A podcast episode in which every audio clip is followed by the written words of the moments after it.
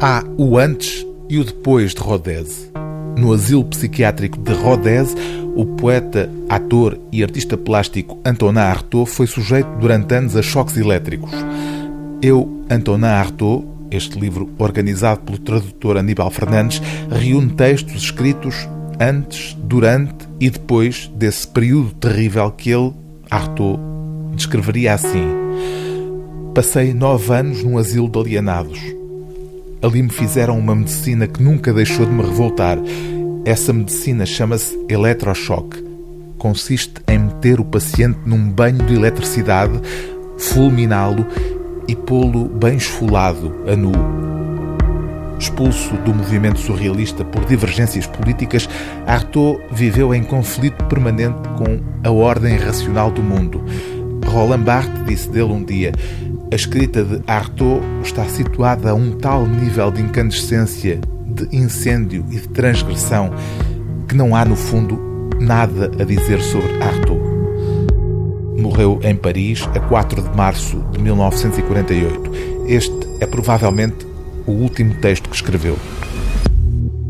Os seres não saem para o dia exterior. Só têm a força de resplandecer na noite subterrânea onde se fazem. Mas desde eternidades passam o seu tempo e o tempo a fazer-se. E nenhum só chegou assim a manifestar-se. Vai ser preciso esperar que a mão do homem os prenda e consuma, porque só o homem, inato e predestinado, tem esta terrível e inefável capacidade. Fazer o corpo humano sair para a luz da natureza, mergulhá-lo vivo no clarão da natureza, onde o sol acabará, enfim, por desposá-lo. Postscriptum. Quem sou eu? De onde venho? Eu sou Antonin Artaud. E se o disser, como sei dizê-lo, imediatamente vereis o meu corpo atual voar em estilhaços e refazer com 10 mil aspectos notórios um corpo novo onde não podereis nunca mais esquecer-me.